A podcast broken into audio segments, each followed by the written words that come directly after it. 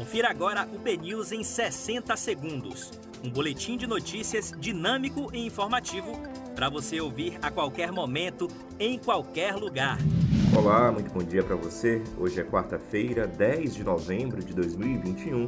Eu sou Diego Vieira e você confere agora os primeiros destaques do dia no podcast BNews 60 segundos. Polícia prende suspeito de matar jovem na frente dos pais no bairro de São Cristóvão, em Salvador.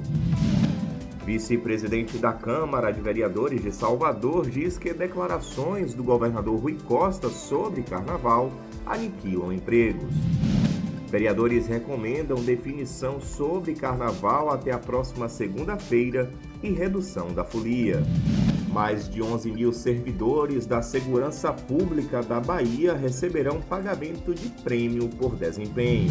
Polícia investiga homem que tomou cinco doses da vacina contra a Covid-19 em Sergipe. E em bnews.com.br, além de conferir os detalhes sobre essas e outras notícias, você também vê um vídeo que mostra os primeiros momentos do resgate após a queda do avião de Marília Mendonça.